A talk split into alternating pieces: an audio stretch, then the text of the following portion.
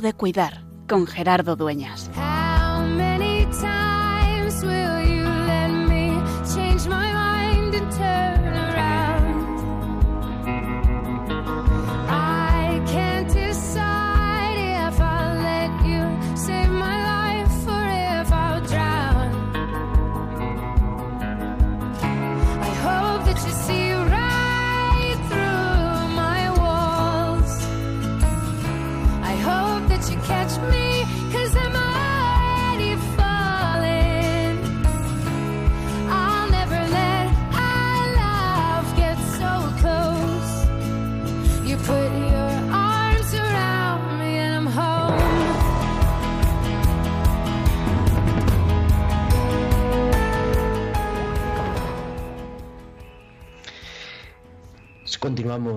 La Pascua y la Iglesia nos presenta, escuchábamos el domingo pasado, la figura de Jesús como el buen pastor, como el que entrega su vida por las ovejas, como aquel que se despoja de sí para entregarse al otro. El Papa Francisco, en la homilía del domingo por la mañana, en esas celebraciones que está presidiendo a las 7 de la mañana en Casa Santa Marta, comenzaba la celebración recordando a todos los pastores, a todos aquellos que entregan su vida por los que están a su cuidado. Recordaba, ah, como hemos hecho aquí tantas veces, a los pastores buenos, fieles y coherentes, a tantos sacerdotes, obispos, diáconos que entregan su vida, pero nos hablaba también de unos pastores distintos, de unos pastores vestidos con mascarilla, de los profesionales sanitarios y no sanitarios, de aquellos que han estado entregando su vida al servicio de los otros porque se reconocían responsables de los demás y porque poniendo en riesgo su propia salud, su cansancio, muchas veces teniendo que separarse de su familia, no pudiendo vivir donde vivían, no pudiendo estar con los que siempre estaban y querían estar, sino con soluciones de todo tipo. Veía hace unos pocos días en Murcia un policía local que ha tenido que ir a vivir al garaje de su casa, otras personas que han empezado a compartir un grupo de médicos en Madrid, que han empezado a compartir piso entre los compañeros, o aquellos que no pueden abrazar a sus hijos o que viven confinados en una habitación porque se descubren pastores. Y es que es verdad, recordamos que Dios nos llama por nuestro nombre, que Él es el verdadero pastor y que si nos sabemos en sus manos, nada nos puede faltar.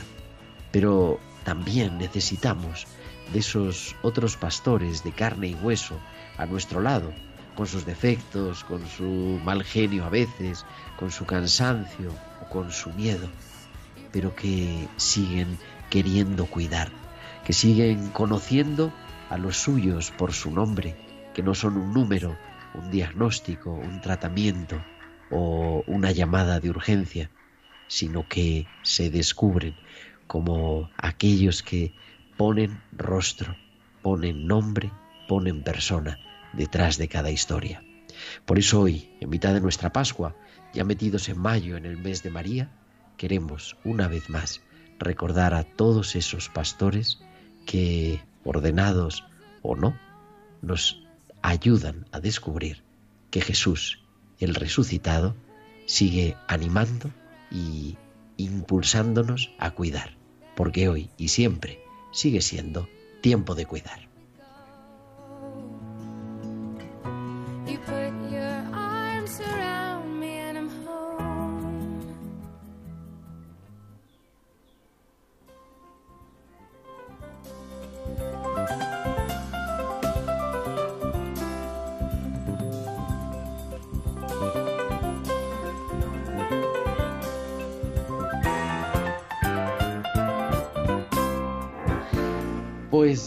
Buenas noches, queridos oyentes de Tiempo de Cuidar de Radio María. Son las 8 y 5, las 7 y 5 en Canarias y comenzamos en directo en esta tarde, en esta noche, es todavía tarde, pero bueno, vamos a mantener buenas noches porque si no es un lío, aunque todavía aquí por la ventana de estos estudios improvisados de Radio María en la calle Eucalipto eh, entra el sol y no digamos en otras partes de España, seguro que también.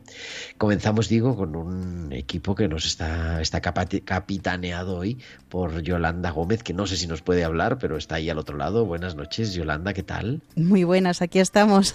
Ah, pues nos habla estupendamente bien también haciendo esta magia de la radio, que esto sea posible y que queremos hablar pues de muchas cosas, queremos hablar de cuidar. Hoy tenemos un programa con dos testimonios muy interesantes aparte de nuestros colaboradores habituales siempre, pero vamos a hablar con un médico de atención primaria y que también ha estado le ha tocado trabajar en residencias, en residencias de mayores en esta crisis que todavía seguimos viviendo. Y vamos a hablar también con un paciente que se ha recuperado, un periodista que nos quiere compartir también su testimonio, cómo lo ha vivido, ha estado ingresado, no lo ha pasado muy bien, que digamos, pero eh, a nivel eh, físico, pero se ha recuperado o está recuperando si quiere compartir también pues su testimonio, su vivencia.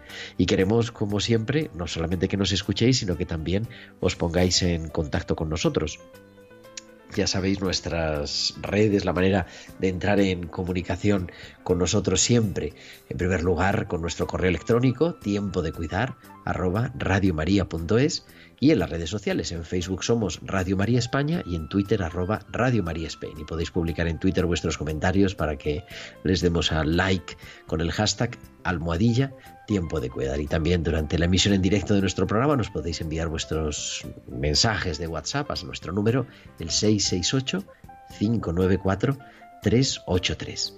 Pues todo esto en tiempo de cuidar, en esta tarde, en este programa dedicado en esta serie de especiales que estamos dedicando al COVID-19, porque tenemos que descubrir que siempre es tiempo de cuidar y en tiempo de crisis y de crisis sanitaria más todavía. Y por eso ahora nos vamos hasta el Hospital de Bilbao con Valcisa a esos hospitales con alma.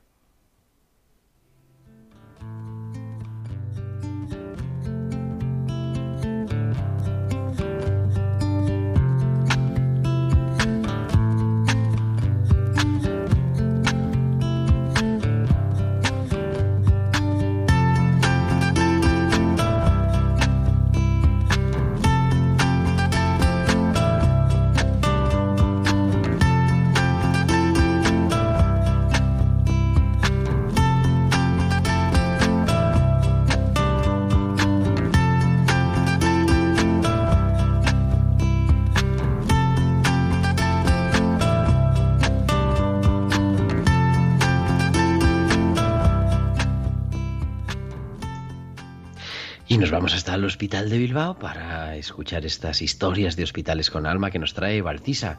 Muy buenas noches, Valcisa. Buenas noches, Gerardo, y buenas noches también a todos los oyentes. El alta de la sociedad. Se podría decir que la sociedad ha estado bajo un tipo de ingreso que se llama hospitalización a domicilio.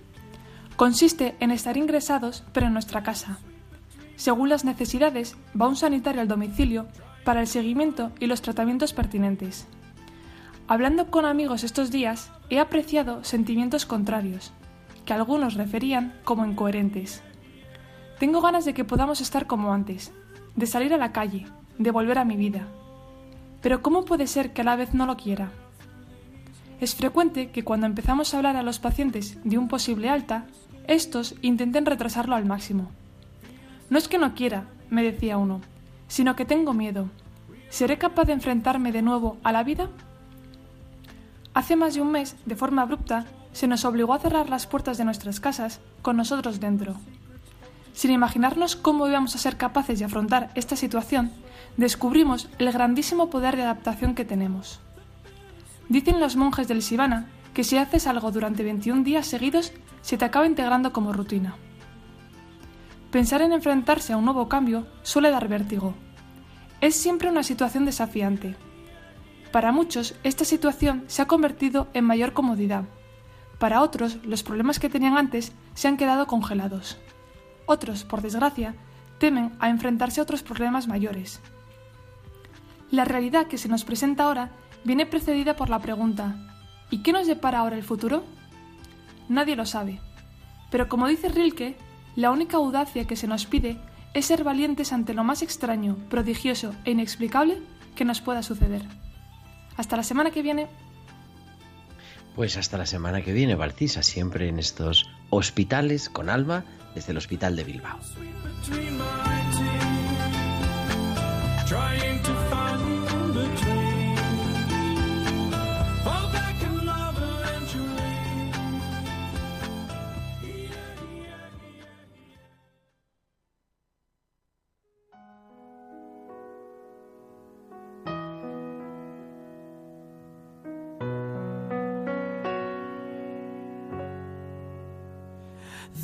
A peace I've come to know.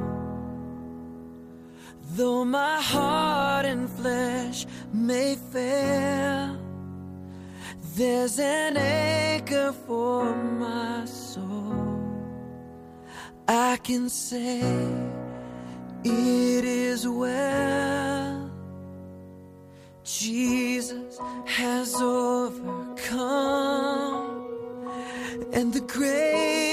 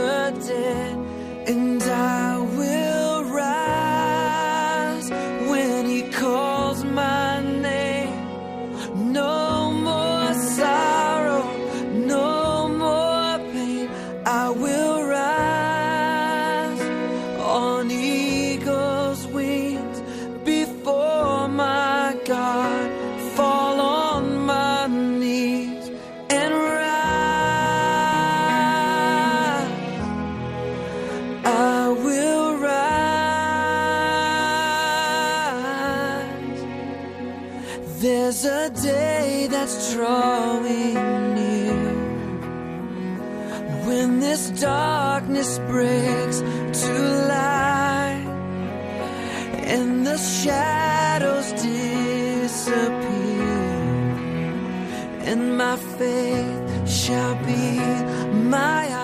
Pues continuamos en directo en Radio María, son las 8 y 14, las 7 y 14 de la noche, de la tarde en Canarias. Y soy Gerardo Dueñas y tenemos, creo ya, al otro lado del teléfono, a ver cómo nos va la conexión, está nuestra psicóloga de cabecera en esta cuarentena que ya es cincuentena. Luisa del Campo, muy buenas noches. Muy buenas noches, Gerardo. ¿Se me oye Ah, bien? pues ahora te oímos bien. Es que con la música es un lío, que no se oía bien la conexión, pero lo oímos perfectamente. Bueno, ¿cómo va Feliz Vuelo, Vive tu Vida.es y el desconfinamiento? Y María. Y María, María, importante. María. Perdón. María muy bien. Está estudiando. Está Sale todos los días. Todos los días. No perdonamos ni un solo segundo. Muy Y bien. Eso nos muy ha dado la vida, es verdad. Y el desconfinamiento yo creo que nos tiene un poco desconcertados. Que se nos están abriendo más dudas que certidumbres, ¿no? Bueno, no me saque que mucho la conversación porque Es que nosotros pensábamos que íbamos a volver a la normalidad y nada más lejos de la realidad, ¿no? es una cosa rara, un concepto, la nueva normalidad, es una cosa un poco extraña. Yo he hecho esta pregunta. ¿Cómo quiero volver? ¿Cómo quiero volver a revolver y a nacer de nuevo en esta vuelta a, a no sabemos qué? Entonces, como que mucha gente me ha dicho que este tiempo ha sido un tiempo de pensar, de reflexionar, de tomar conciencia, de darse cuenta de cosas que querían cambiar en su vida. Y me parece una buena pista, ¿no? El decir, a ver, ahora cuando vayamos poco a poco retomando nuestros quehaceres fuera de nuestras casas, ¿qué es, ¿con qué me quiero quedar y con qué no? ¿Qué me sobraba? Es- es- yo creo que es un buen ejercicio decir, a ver, ahora que me he dado cuenta que no quiero correr tanto, pues a lo mejor Es verdad. tengo que trabajar menos. O a lo mejor tengo que hacer menos actividad social. O a lo mejor, no sé, no tengo ni idea. Cada uno tiene que ver qué necesito de verdad y qué me sobra. Y de elegir, claro. No se puede tener todo en la vida. qué necesito y qué me sobra. Quizá siempre ha sido un, o está siendo, porque yo creo que tenemos que seguir hablando en presente, aunque muchos medios nos quieren ya convencer de que esto ya está ganado, todavía falta, y falta bastante. Pero, eh, ¿cómo está siendo este, este, esta cuarentena, esta cuaresma prolongada? A mí siempre me ha gustado ver la cuaresma como un momento de quitarse las cosas que se da uno cuenta que no son verdaderamente importantes. Y realmente esta cuarentena nos está ayudando quizá también a ver eso, ¿no? Que muchas cosas que considerábamos casi indispensables, imprescindibles para vivir, no lo son tanto. Estamos aprendiendo a vivir en general de una forma distinta. No sé cuánto nos va a durar, pero... Claro, eso es lo que yo propongo, que sea un cambio personal que sirva para hacer también un cambio social, ¿no? Entonces, desde ahí decir, a ver, ahora que he descubierto que no quiero tener tanta ropa, te pongo un ejemplo tonto ron, pero pues voy a donarla y ya no voy a tener tanta ropa, ¿no? No se trata de sacar cuatro jerseys y meter otros cuatro. no, no, claro. O a lo mejor he descubierto que me ha aportado mucho este tiempo la lectura, o la música, o el arte, la cultura. Y me sobra tele y me faltaba música o cultura, pues vamos a hacer ese reequilibrio, ¿no? Por eso decía como revolvernos, en el mejor sentido de la palabra, ¿no? De revolvernos, de cuestionarnos, de ver qué tenemos ahí de baúles llenos de polvo, quitarlo y sacarle más brillo, ¿no? Tanto a nivel físico, que me parece que es importante, como a nivel mental, espiritual, en, el más amplio sentido de la palabra, psicológico, ¿no? Y también a nivel social, familiar, de barrio. Yo creo que tenemos muchas oportunidades ahí en estas tres, estos tres vértices, ¿no? De la vida. Quizás sí, ¿no? y quizá a lo mejor ah, tenemos una tendencia a llenarnos de, de cosas o de personas o de citas, incluso a salir a la calle, lo hemos visto, ¿no? Desde el sábado, desde hace, ¿cuántos? Tres días, ¿no? Contando con hoy cuatro. Eh, para volver otra vez como si no hubiera pasado nada y hay que aprovechar la oportunidad y ser conscientes y recordárnoslo esto. Claro que ha pasado, ha pasado mucho. ¿no? Y entonces también habrá que aprender, claro, a celebrar la vida, que, hemos valorado más que nunca un abrazo, un beso, una charla, y eso no perderlo. Eh, y también acompañar la muerte, ¿no? Las despedidas, ha habido muchas despedidas, no solo físicas, también psicológicas, pues habrá que hacer también, ¿no? Por acompañar esos procesos de personas heridas, de duelos, de separaciones. Y esto, los que acompañáis duelos, lo sabéis. Muchas veces un símbolo muy bonito de los duelos es lo de vamos a plantar todos un árbol y ese árbol representa ¿no? la vida de la persona y nos ayuda a dar gracias por esa vida. Pues esto a nivel social yo creo que también es un buen ejercicio nuestro barrio, nuestra escalera, los vecinos, ¿no?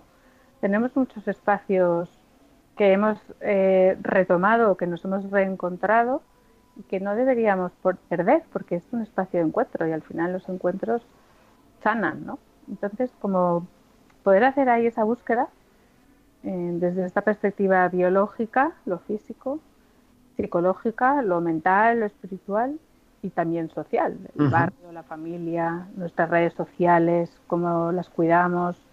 A lo mejor hay gente que nos sobra, es verdad, porque es tóxica o no nos aporta vida y a lo mejor hay gente a la que queremos nosotros regar con vida y no lo estábamos haciendo antes. Ahora sí. Pues es como una pequeña reflexión así de... No, me, me suena muy bien. Leía hace poco, ayer o antes de ayer, la carta pastoral de un obispo, me parece que el obispo de Teruel, pero no lo sé, no lo hablo de memoria, del principio de la crisis, no sé, del 15 de marzo o algo así, o sea, hace ya tiempo, pero yo no la había conocido y la encontré, no sé si por internet o me la mandaron. Y hablaba también un poco en ese sentido, no, no vayamos a caer en, claro, estaba hablando a futuro, ¿no? No vayamos a caer en esta cuarentena en llenarnos de cosas para que en realidad no pase nada, sino pues dejemos y, y además también con la certeza creyente de que Dios va hablando en nuestra historia, que Dios nos va acompañando, o sea, que, que nos ha tocado vivir esto que es verdad que ha sido y es una crisis y es una cosa que ojalá nunca hubiera sucedido, pero que como la estamos viviendo y esta es nuestra realidad, es ahí y desde esa realidad donde tenemos que aprender, donde tenemos que vivir nuestra relación con los demás, nuestra relación con nosotros mismos, nuestra relación con Dios. Con la naturaleza. También eh, me, me, surgía estos días, ¿cómo está el campo? ¿Cómo está el monte? ¿Cómo está de bonito toda la... El retirar la humanidad ha hecho que brote naturaleza en sitios que antes no había, ¿no? Eso no deberíamos de darlo para atrás, o sea, de decir, ahora volvemos a entrar nosotros aquí como elefante en cacharrería y se vuelve a perder. Entonces deberíamos de replantearnos cosas para renacer, ya que ha habido esta catástrofe y lo que nos queda, como dices tú, no volvamos a cometer los mismos errores, por lo menos pequeños pasitos hacen pasos grandes, ¿no? No sé qué pensarán, ¿no? No sabemos, es casi de cuento, pero ¿qué pensarán los animales cuando vean todo tranquilo, de repente sin gente en el como, ¿qué pasa aquí? Claro, qué raro, ¿no? que no nos están pisando. Estarán tramando, a lo mejor están diciendo. Pues eso que lo observemos. Y también el pedir ayuda, porque muchas veces, a lo mejor pensando yo en estas charlas, digo, ay, a veces a lo mejor he podido dar la sensación de que no hace falta pedir ayuda. Y al revés, siempre es bueno pedir ayuda y construirnos, nos construimos con otros. O yo creo que eso es más enriquecedor, ¿no? Y echar de menos, en el fondo, me parece que lo hemos dicho algún día, ¿no? Pero bueno, es que es una idea, una idea clave, es reconocernos dependientes, sanamente dependientes, pero dependientes los unos de los otros. Claro, claro. Sí, sí, sí. Entonces buscar ahí quién nos aporta, qué líderes, qué referentes, qué profetas tenemos en nuestra vida que nos hagan crecer y nos iluminen el camino. O sea, a lo mejor puedes ir, a, ir al psicólogo, claro, tú vas a decir, esta barriendo para casa. pues bueno, pues puede ser una opción que me ayude en un momento determinado a crecer o puede ser un buen libro o no sé. ¿Se nota ya en consulta mmm, los, las consecuencias del confinamiento? Así. Es que yo las he notado desde el principio. Uh -huh. Entonces, yo estoy empezando a notarlas, insistiendo en que desde el principio las he notado, pero yo creo que la avalancha va a ser después. Sí, sí, yo también estoy de acuerdo, es verdad. Con, con mucho trastorno. Sí, a lo mejor los pacientes que estaban en tratamiento lo han notado, pero claro, el problema es los que no estaban. Los que han estado trabajando muchísimo, ¿no? Cuando bajen un poco el ritmo les va a salir. La gente que no ha salido nada, que tiene miedo a salir y pueden hacer agorafobias o te temor a salir a la calle o temor a, al bicho, la hipocondria, ¿no? Bueno, yo creo que esas cosas poquito a poquito irán saliendo porque es verdad que hoy día salir es un esfuerzo. Cuando todo vaya volviendo a su ser, pues saldrá el esfuerzo excesivo que algunos han tenido que hacer meses atrás, ¿no? Uh -huh. Pero parece Así. Poco, sí. Bueno, pues ahí vamos, poquito a poco desconfinándonos, vamos a ver, no sabemos si la semana que viene cuando hablemos, que será ya día 12, estaremos, bueno, en Madrid, porque en algunas partes ya están, en la fase 1, que es la fase segunda, es un lío, hay que hacer un cuadro para saber lo de las fases, pero a lo mejor ya estamos en la fase 1, veremos. O a lo mejor ni siquiera estamos en fase, porque no han podido votar en el Congreso porque nos han puesto a acuerdo. a lo mejor ahora lo que dice mañana. Estaremos atentos a la actualidad, siempre los informativos. Pues, querida Luisa del Campo, vivetuvida.es, feliz vuelo, ahí te seguimos y te vamos escuchando entre tiempo de cuidar y tiempo de cuidar. Muchas gracias. Muchas gracias, buenas noches.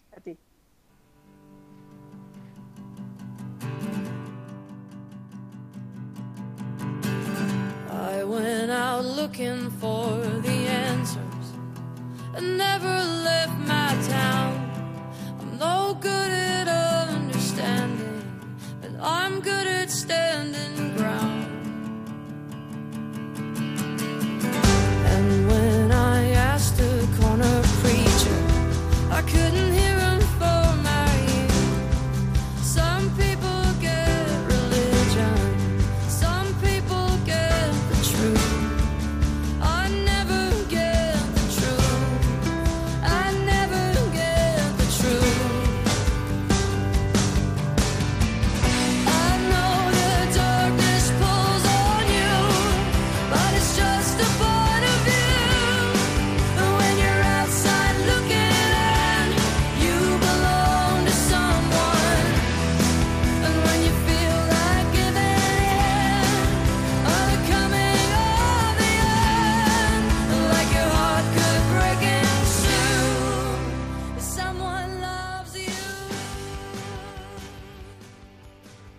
Estamos escuchando Looking Out de Brandy Carlil con esta música que nos prepara nuestra asesora musical Eva María Caro y continuamos en directo, son ya las 8 y 25, casi 26, las 7 y 26 en Canarias, en Radio María y tenemos al otro lado del teléfono a un médico que ha estado en primera fila en el centro de salud, también atendiendo las residencias, se llama Miguel. Muy buenas noches, Miguel.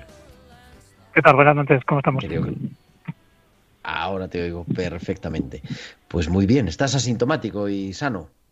Sí, bueno, todo el periodo que ha durado la, pandemia lo he estado, sí, no, he tenido esa suerte. No mi esposa que enfermó, pero yo sí, en este caso sí. Bueno, bueno, está bien, nos alegramos. Pues es un testimonio bonito que además hemos intentado tener en los últimos programas, pero la técnica no nos ha funcionado muy bien para contarnos esa historia. Hemos hablado con médicos que han estado en primera línea en los hospitales especiales del COVID, con enfermeras en la UBI, pero nos falta la otra parte, la parte del centro de salud, de la residencia. ¿Cómo, cómo lo habéis vivido? ¿Cómo lo has vivido?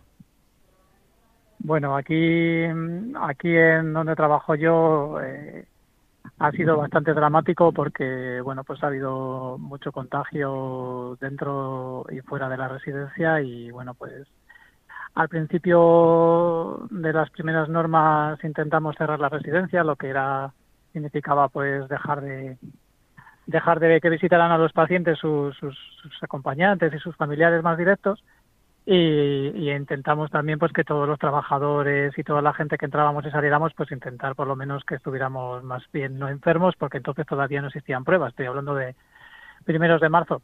Pero no se puede evitar no se puede evitar y, y, bueno pues pues tanto sea por unas personas o por otras porque bueno nosotros los médicos por lo menos en mi caso no nos gusta hablar de, de causalidad no nos gusta hablar de de que haya una causa o alguien que lo haya provocado, o que lo haya traído, o que lo haya llevado, porque bueno, y más un virus como este que tampoco sabemos muy bien cómo va y cómo viene, lo conocemos más o menos, pero bueno, pues pues bueno, ha sido fuerte, ha sido fuerte.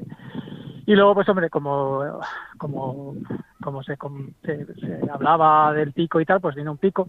El pico fue fuerte, fue fuerte para todo el mundo, porque igual que era fuerte para gente joven, para gente que, que podía a lo mejor necesitar una asistencia de UBI, pues también lo fue para los mayores en los cuales pues tiene una afectación relativamente rápida, relativamente dramática, porque mueren muy rápido y, y lo hacen además en una situación de, de insuficiencia respiratoria, de que casi ni con oxígeno se puede se puede sobrellevar. Y teníamos la gran pega pues que, también además es una manera, claro, es una cosa muy dura, ¿no? El, el, el no poder respirar. Sí, sí, sí, es una de las probablemente dicen que es una dicen que es una de las formas de agonía más más, más dramática desde el punto de vista de la persona que está agonizando, porque para nosotros los médicos, pues bueno, puedes tener a lo mejor algún ascendente sobre la propia sobre la propia disnea que llamamos nosotros la propia fatiga. Incluso hay quien dice que, que la fatiga o la disnea pues pues la toleran de, la gente de forma determinada. Es un poco como el dolor. No todo el mundo a misma saturación que está ahora de moda y, y cantidad de oxígeno en sangre pues probablemente tenga la misma sensación de ahogo, ¿no? Unos estarán más acostumbrados, probablemente una persona mayor pues tenga menos, menos resuello y por lo tanto aguante más estas cifras, pero eran unas cifras muy bajas y, y la fiebre, que la fiebre en las personas mayores es tremenda, les hace casi como los niños, les hace casi convulsionar o estar incluso en una situación pues no... Y claro, todos a la vez y, y lo que estaba comentando, sin camas en los hospitales y bueno, pues no se podía derivar porque no, no había hueco para ellos. Entonces, claro, la situación era esa con el añadido de que no había familia a quien poder hacer traer para que estuvieran con ellos en los últimos momentos, pues porque la residencia estaba cerrada y porque no se sabía quién tenía la infección y quién no, que podía multiplicarse por mucho. Y aparte de hacer lo que se puede, ¿no? Que supongo que es un poco cómo se cómo lo vives, digo, no no a nivel práctico, ¿no? Pues me imagino que se organizan las cosas lo mejor que se puede con el personal que hay, con el personal de enfermería. Pero cuando sales de la residencia y, y, eres consciente al final de la gravedad de la situación, ¿cómo lo vas viviendo? ¿Cómo te va afectando? ¿O te acabas acostumbrando también, me imagino, de alguna no, forma?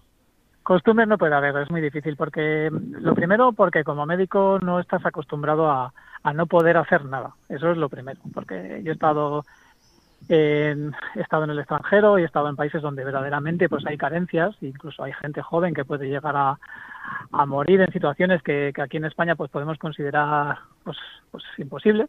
Y cómo la gente lo lleva más o menos, y incluso los médicos, pues un poco ante, como era aquí en España hace 50 años, pues hombre, había enfermedades que venían, se llevaban a la gente por delante y los médicos se quedaban mirando así y los pacientes y tal, pues, pero no estás acostumbrado a eso, aunque lo has oído y lo has visto, pero no, no en nuestro medio, o sea, pacientes que a lo mejor tres semanas antes podían haberse ido al hospital, haber ingresado y bueno, a lo mejor había muerto igual, pero bueno, pues no, no, no era lo mismo. No, no, no, no se pueden acostumbrar a eso, es muy difícil. Manejar todo eso es súper difícil. Vamos, estaba escuchando a la psicóloga y verdaderamente es muy difícil, muy difícil y, y, claro, tiene que salir, de alguna manera tiene que salir. Y luego encima, pues, que se metía en la cuaresma, es que realmente era, o sea, era como una situación ahí que iba de cabeza todos los casos y toda la situación más dramática era justo cuando venía la, la cuaresma, después de, del Domingo de Ramos. En torno a ese Domingo de Ramos fue lo, el momento peor. Exactamente. ¿no? Sí, sí, sí, fue además eso. Pero bueno, yo, gracias a Dios, tengo ciertos puntales ahí con el tema de la fe y bueno, pues ahí agarrándome a unos, agarrándome a otros y, y bueno, pues, pues eso, rezando y bueno, pues en la misma cuaresma, pues a lo mejor viendo algún culto por, por la televisión y bueno, me vinieron bien, me vinieron bien. Luego, pues eso, algún compañero sacerdote que tengo que con el que coincido en catequesis y demás, pues bueno, pues al final entre nosotros pues lo vas bandeando. Lo que pasa es que claro, la realidad, la, el gran golpe te lo llevas tú como profesional, ¿eh? Se impone también el, el claro, el no poder hacer nada, ¿no? El, el... Claro. Bueno, porque es verdad, una, o sea, todos asumimos a nivel teórico, pues bueno, claro, no siempre se Claro. puede hacer todo, pero no poder hacer prácticamente nada nos pone frente a, a la vulnerabilidad, a, o sea, Sí. a nuestra pequeñez también, ¿no? Sí, sí, sí, desde luego es así. O sea, realmente la edad media, por ejemplo, de estos pacientes pues que, que estaba comentando, pues puede ser en torno a los 90, 93 años. Claro, estamos hablando de personas que, que en una situación, pues, pues a lo mejor hace 10 o hace 15 años, pues nadie pensaría que podría haber tanta gente de tanta edad, ¿no? Que durase y que estuviera en calidad de vida dentro de lo que cabe, ¿vale? Que, hombre, pues hay gente denunciada, hay gente tal, pero bueno, que con los cuidados en la residencia pues van sobreviviendo y muchas veces en la residencia tampoco se está tan mal, pienso, con respecto a situaciones a lo mejor en domicilio, Es verdad, es verdad. más dejados o, o- o más. También es verdad que luego pues la gente cuando en la residencia pues acompaña más y bueno entre ellos también eso. Y luego pues una realidad que ha sido también para mí muy dramática era que los pobres abuelos pues ven la tele tenían la televisión puesta y es que en la televisión todos los mensajes eran mensajes de muerte y muerte y muerte y residencias y muerte imagínate pues eso ver imágenes de esas que salían de, de que salían con yo qué sé pues el ejército entrando en una residencia porque habían aparecido no sé cuántos muertos claro los abuelos oyen eso y lo escuchan y lo entienden y claro ven su residencia que está cerrada de par en par en la nuestra también entró Claro. el ejército también para hacer una fumigación vamos para desinfectarla y y todos con mascarillas, con gorros, con tal, a nosotros mismos que nos conocen, que les sonreímos, que les tocamos, que no les puedes sonreír, que no les puedes tocar. Igual incluso que no te conocen, solo te conocen por los ojos. Digo, "Jolín, ¿y este quién será? Que se me acerca, ¿no? Pues, no sé. Es que son una, una suerte de, de tantas cosas tan diferentes, tan, tan, eh, sacándote de- ya no de la zona de confort, sino mucho más allá. Que, que yo creo que No, tras llegar una todo zona eso- de, de- de- Sí, de sí. desgracia. de estupor, de estupor generalizado, como una especie como de horror vacui.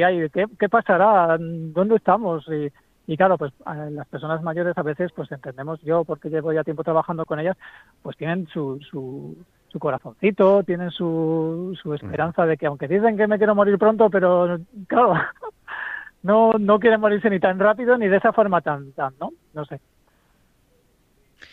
Esta mañana oía unas declaraciones del presidente de la Organización Médica Colegial, doctor Serafín, no me acuerdo, Serafín Romero, y hablaba ¿no? de, de los centros de salud, la importancia de la atención primaria, que esa es también tu otra Sí. parte, ¿no? La residen- residencial Sí.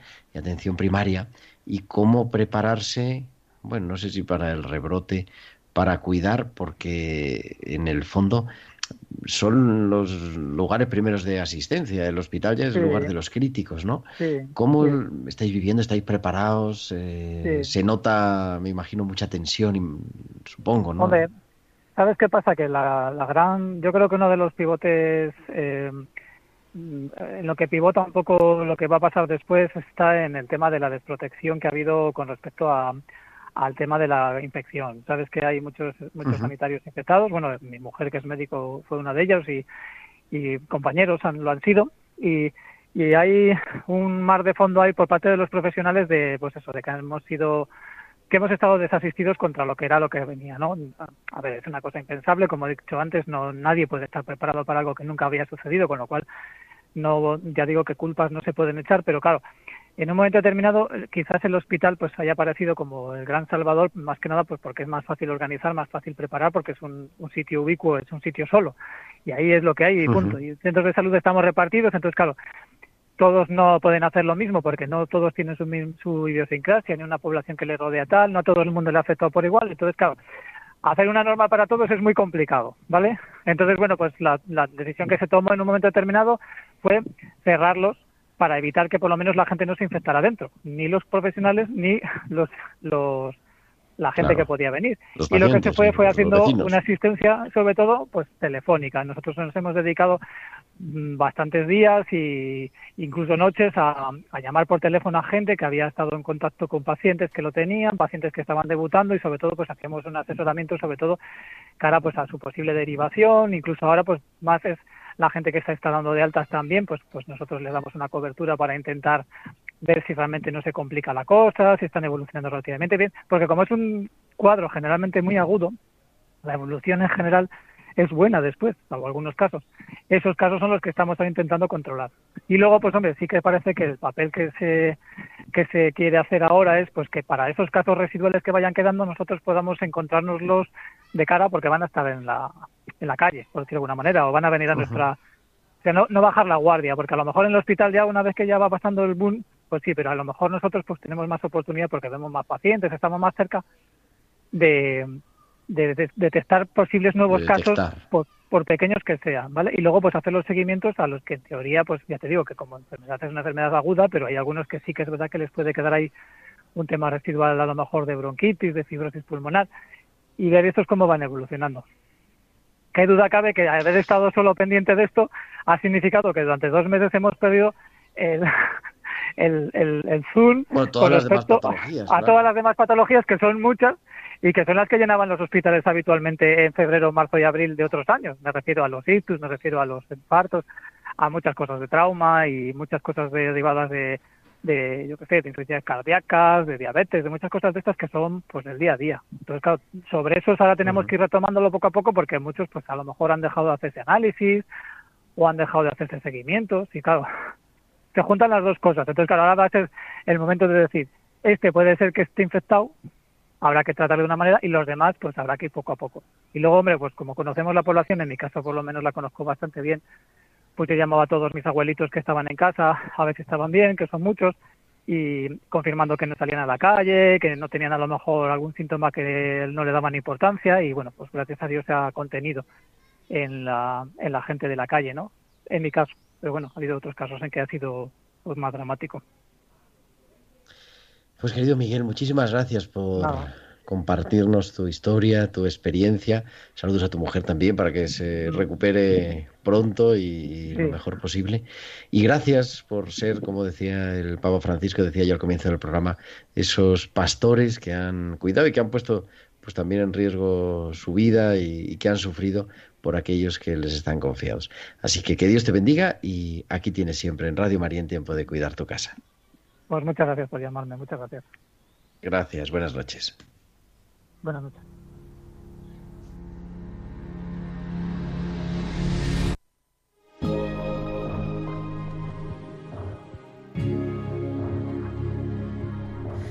I can hold my breath.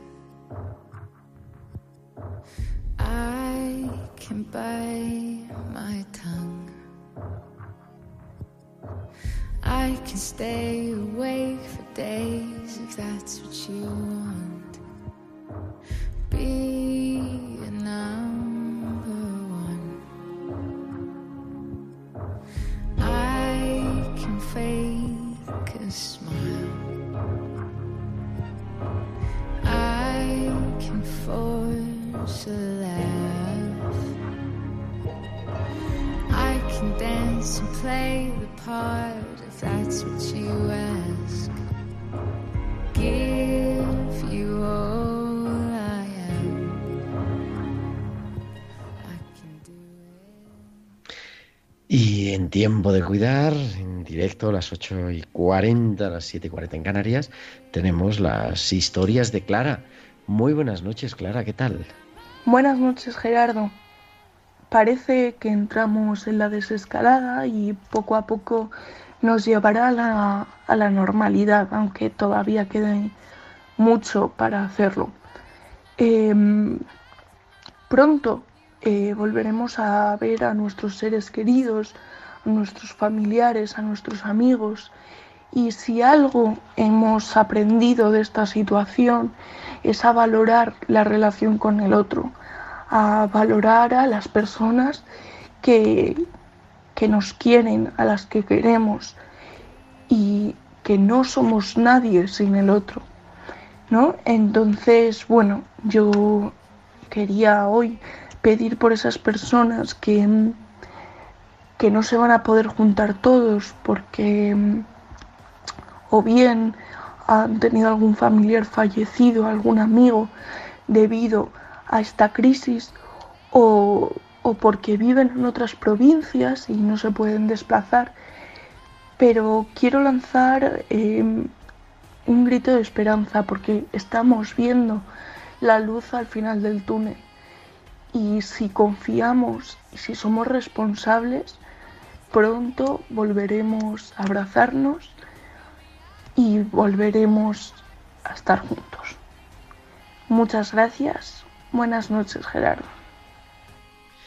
Pues muy buenas noches y hasta la semana que viene, Clara y las historias de Clara en Radio María, en tiempo de cuidar.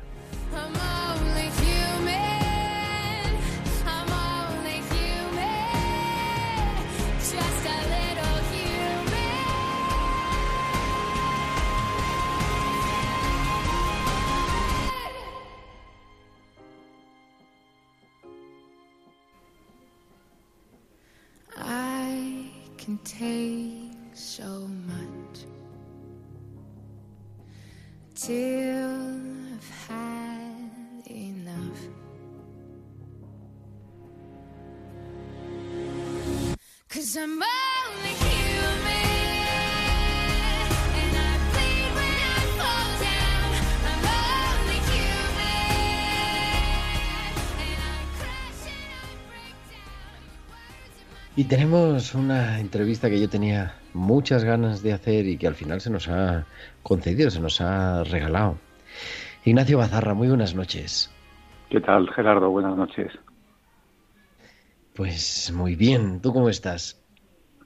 Pues estoy bien, estoy ya justo eh, en el final, ya en, en la meta de la cuarentena. He estado 14 días ahora aislado en una habitación y ya me quedan, yo creo que espero que horas eh, pues para terminar la cuarentena y poder empezar también un poquito a salir, ¿no? Como, como el resto de vosotros, ¿no? Ignacio es, es periodista de profesión, es un buen comunicador y le tenemos hoy porque ha, bueno, está, está venciendo, no vamos a hablar todavía en pasado, pero bueno, ya prácticamente la cosa está hecha. Eh, ha vencido el coronavirus, pero, pero no ha sido fácil y además una historia de, pues de muchos días, de, más de 40 días en total, ¿no? Sí, porque yo, bueno, ya llevo treinta y tantos, sí, porque fue el, creo, creo que fue el 1 de abril cuando empecé a, a tener síntomas, es decir, que probablemente lo había cogido unos días antes, ya a finales de marzo. Y el, el 1 de abril me acuerdo que fue cuando empecé con escalofríos, con, con dolor de cabeza, y yo dije, Dios mío, no será el coronavirus, será un resfriado, a ver si he cogido frío en la calle y durante unas 24 horas o así, pues todavía estuve esperando a ver si a lo mejor pues era un, un resfriadillo, un- algo de alergia, y la verdad es que no, no fue así. O sea, empezaron ya, bueno, los síntomas a ser cada vez un poco más, más agudos, empecé a tener más, más fiebre, dolor de cabeza recurrente, un poquito de tos, y bueno, pues así, así empezó todo. ¿Quién me iba a decir a mí que, que ese primer escalofrío pues iba a terminar en, una habitación del Gregorio Marañón, ¿no? Que es lo que terminó pasando. Claro, me imagino además porque como el tiempo pasa tan rápido y, y nuestra mente también se adapta, pero claro, 1 de abril, en, en el momento álgido de la crisis, todo era eh, coronavirus en los medios de comunicación, en las noticias, ¿Y cómo vas viviendo? O sea, que miedo, me imagino, ¿no? Un susto de decir, madre mía, a ver cómo, cómo va esto. Claro, porque, porque era una época ya en que primero era cuando el momento peor, ¿no? Cuando hubo toda la, la avalancha de enfermos que llegaron a los hospitales y las noticias sobre el coronavirus eran todavía confusas, bueno, se relacionaba todo con procesos complicadísimos, era un momento en que, acordaos, pues la cifra de muertes diarias pues estaban casi más cerca de los 800, ¿no? O las mil personas. Casi los Y- mil, sí, sí, en algunos días. Sí, sí, y entonces, bueno, pues aquello era tremendo y, y decías de repente, bueno, ¿y yo? Y, y, claro, decías, bueno, dicen que las personas más jóvenes, por, por llamarme yo joven, pues parece como que los síntomas eran, eran más leves, que no era tan grave y tal, pero uno no deja de pensar durante todo el rato, bueno, y seré, si, si seré yo de ese porcentaje, ¿no? De los que terminan con una crisis pues muy grave, donde hay una inflamación generalizada. Y, y de eso además me di cuenta porque tuve que ir a urgencias antes de que, de, me, de que me ingresaran, porque bueno, detectaron que había algo en una radiografía que podía ser un principio de neumonía y mi gran sorpresa la primera vez que fui a urgencias del hospital es encontrarme con un montón de gente joven. O sea, yo pensaba cuando llegué allí, había seríamos unas 60 personas en, en urgencias, un domingo por la tarde, todos con coronavirus, evidentemente, y todos veníamos derivados de centros de salud, de médicos que nos enviaban a urgencias porque habían visto que, que teníamos algo, ¿no? Y, y mi gran sorpresa fue la cantidad de personas de mediana edad y jóvenes que estaban allí, y todos además, curiosamente, se hacían la misma pregunta que yo también en parte me hacía. Y era, ellos decían, pero si yo estoy bien, o sea, no entiendo por qué estoy aquí en urgencias, si yo no me siento que esté especialmente enfermo. ¿Qué es lo que pasaba? Pues que la neumonía, pues quizá a lo mejor cuando estábamos en ese momento llegando a urgencias, pues no era tan grave o estaba en sus en sus inicios. Entonces, pues es verdad que todos teníamos la sensación de que no era para tanto, de que no teníamos un problema respiratorio grave, ¿no? Y, y realmente, bueno, pues los médicos habían hecho bien, si nos habían enviado allí es porque efectivamente estábamos eh, con un proceso de, de bronconeumonía que, que iba a más y bueno, pues teníamos, digamos, la suerte de los que estábamos allí, de que en ese momento llegamos al hospital en una, digamos, segunda oleada, no fue el momento peor, estamos hablando ya de mediados de, de abril, y bueno, pues toda la atención, el protocolo que se siguió con nosotros, pues fue muy, mu- mucho más, mm, mucho menos complicado que a los primeros pacientes ¿no? que llegaron a- en el mes de marzo. Eso yo creo que es un testimonio bonito, ¿no? El- el- la estancia en el hospital, que siempre es dura, en esos momentos más, además con la soledad de no tener familia, no poder tener ninguna visita, pero sin embargo, eh, hablábamos, ¿no? Cuando preparábamos esta entrevista fuera de micrófono, te has sentido cuidado, querido, atendido. Sí, totalmente. O sea, yo la verdad es que, fíjate que desde el primer momento que entras en urgencias, se notaba como un cuidado especial ¿eh? por los pacientes. O sea, había como, por un lado, claro, los médicos, los enfermeros, los, los, los celadores, todo el personal que estaba allí, pues se le veía preocupado porque, entre otras cosas, eh, pues todos sabemos la cantidad de ellos que han caído, ¿no? En este, en este proceso, ¿no?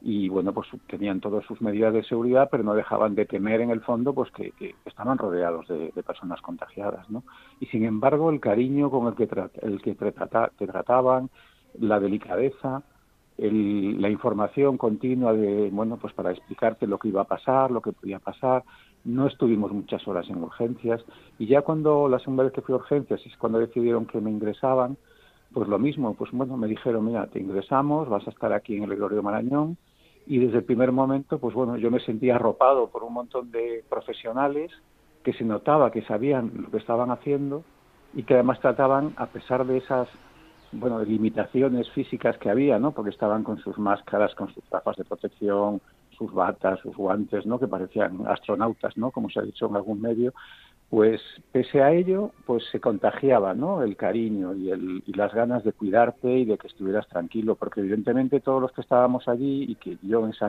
primera noche que ingresé y que tenía una fiebre atroz, estaba casi con 40 grados y que estaba realmente mal, me encontraba mal, pues como desde el primer momento se volcaron conmigo, yo noté que lo estaban haciendo y de hecho, pues bueno, esa misma noche ya consiguieron bajarme la fiebre y ya empecé a mejorar. O sea que en mi caso, por suerte, pues es verdad que desde el primer momento que ingresé en el hospital, enseguida empecé a notar que, que todo iba mejor, ¿no? Y eso, pues esos miedos que tienes, imagínate esa primera noche, ¿no? Que estás ahí diciendo, madre mía, pero ¿qué hago yo aquí?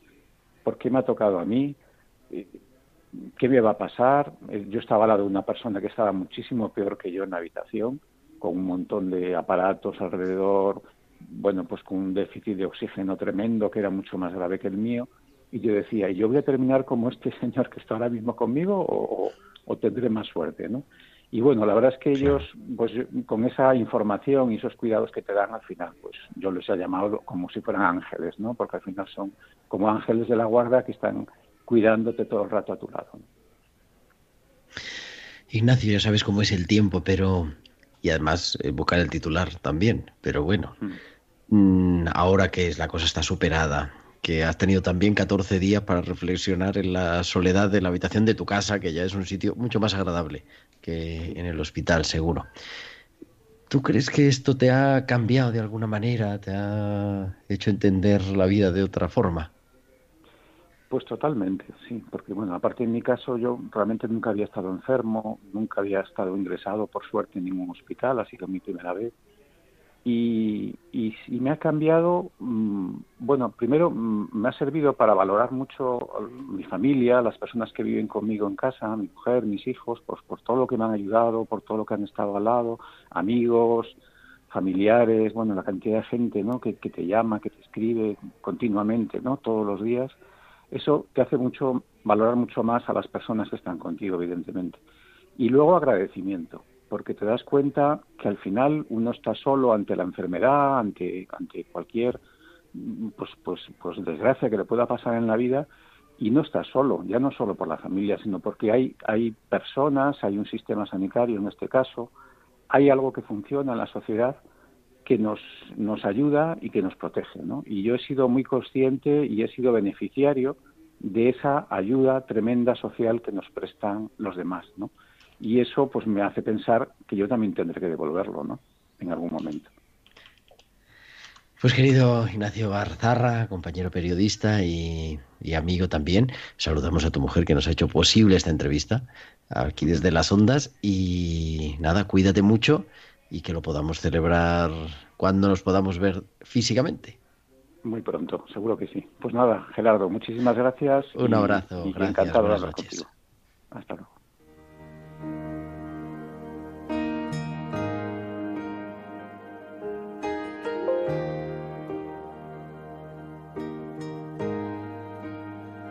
How great the chasm that lay between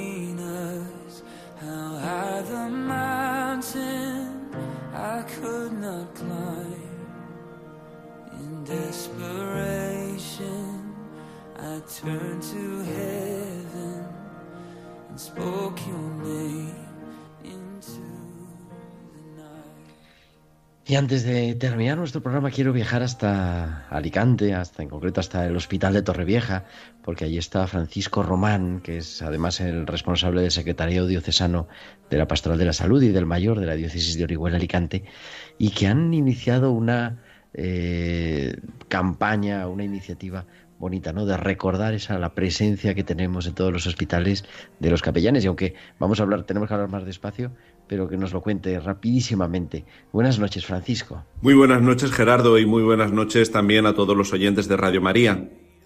Pues la campaña El sacerdote acompaña, que hemos impulsado en la diócesis de Orihuela Alicante desde el Secretariado de Pastoral del Enfermo y del Mayor, consiste en dar a conocer este servicio de capellanía con el que los hospitales cuentan, no solo los hospitales de nuestra diócesis, los hospitales de toda España. ¿Y por qué promover este servicio de capellanía? Pues porque ahora precisamente en este tiempo de pandemia, quizás es bueno hacer llegar a través vuestro, a través de los medios de comunicación y a través también de las redes sociales donde también estamos intentando entrar, hacer llegar esta, esta presencia del sacerdote en los hospitales. Si el sacerdote siempre ha tenido una importancia en el acompañamiento de la enfermedad, en este momento desde luego la tiene más si cabe. Fijaros que es la única figura, después de todo el personal sanitario, Es la única persona que puede entrar y acompañar al enfermo. No solo para la administración de los sacramentos, no solo para administrar la unción de los enfermos, sino para acompañar. Los enfermos cuando eh, están recuperándose, que gracias a Dios pues son la mayoría que atendemos en los hospitales, están en un momento pues con unos ánimos bastante bajos, bastante decaídos y en ese momento conviene estar ahí. Por eso yo invito a invitamos desde las capellanías de los hospitales a que todos los pacientes, pero principalmente los familiares que están en casa y nos están escuchando, soliciten el servicio de capellanía en sus distintos hospitales, que avisen telefónicamente, puesto que ahora no pueden estar acompañando al familiar paciente, avisen por teléfono al control de enfermería y pidan que el sacerdote pueda estar al lado de su familiar, que seguro que le puede venir muy bien esta presencia del sacerdote que le va a acompañar, que le va a animar y que le va a alentar. Os animo a todos a que solicitéis este servicio. Muchas gracias a todos. Pues muchísimas gracias a Francisco Román, el, delegado, el director del Secretariado de Pastoral de la Salud y de las Personas Mayores de la Diócesis de Orihuela Alicante. Y vamos a tener un día, hablamos más despacio porque el tiempo se nos echa encima, son ya las 9 y 56 y tenemos que despedirnos. Saludamos a todos los que nos han enviado sus mensajes por las redes, a Vanessa, a Cristina, a Amparo, a Luis, a Paco y a todos los demás. Y nosotros volveremos la próxima semana, el martes 12 de mayo, a las 8 de la tarde, las 7 en Canarias. Damos las gracias también, por supuesto, a Yolanda Gómez en el control técnico, que si no, no hubiera sido posible que esto hubiera llegado hasta tus oídos. Hasta la semana que viene, cuidaros. Un abrazo de vuestro amigo el diácono Gerardo Dueñas.